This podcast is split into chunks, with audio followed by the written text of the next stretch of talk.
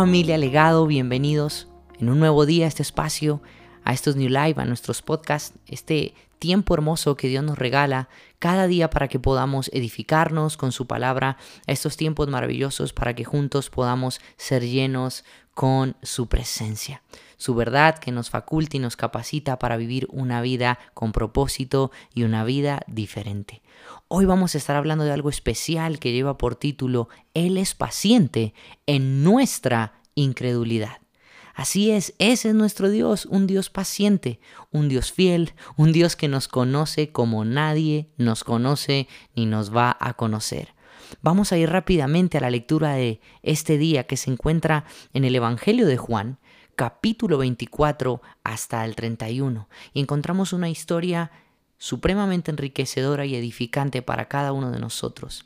El título de de, esta parte o de este pasaje que abarca todos estos versículos en la escritura es Jesús se aparece a Tomás.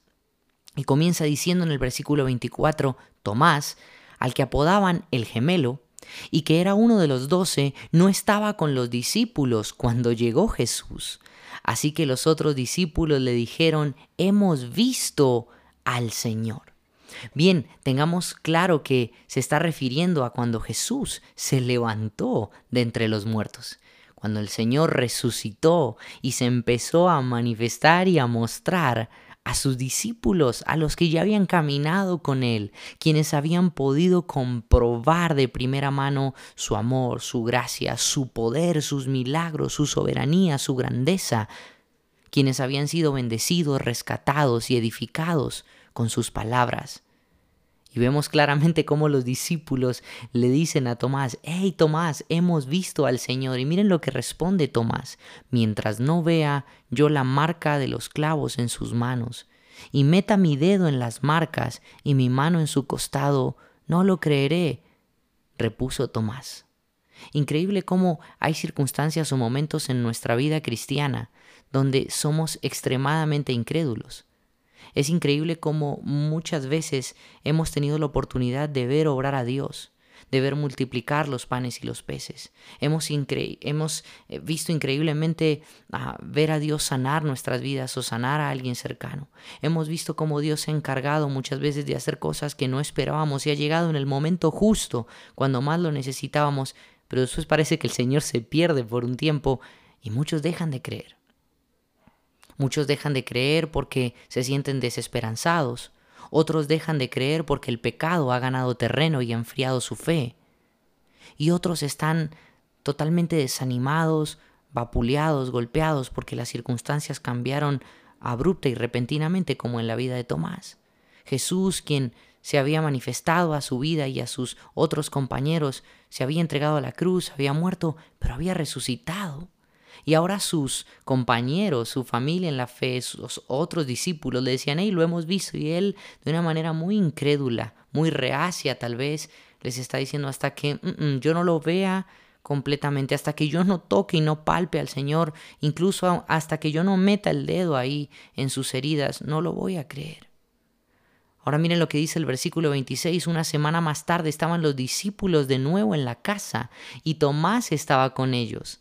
Aunque las puertas estaban cerradas, Jesús entró y poniéndose en medio de ellos los saludó. La paz sea con ustedes. Luego le dijo a Tomás, pon tu dedo aquí y mira mis manos.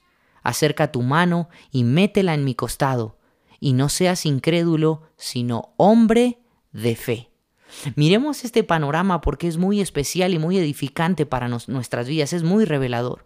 Miren, no vemos en la escritura que nos dice que los discípulos fueron como chismosos a decirle al Señor, hey Señor, eh, bueno, acá falta Tomás, Tomás el incrédulo, le, dijimos que, que, que, tú resucitaste, le dijimos que te vimos y, y no cree. No fue necesario porque Jesús conoce cada corazón.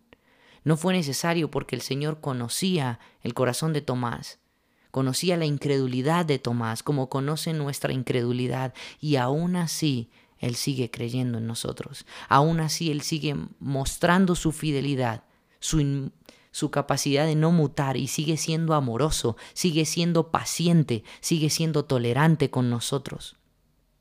y sin necesidad de que los discípulos le fueran a, a decir o echar el chisme a Jesús, el Señor ya conocía y el Señor muestra su amor y su paciencia a la vida de Tomás.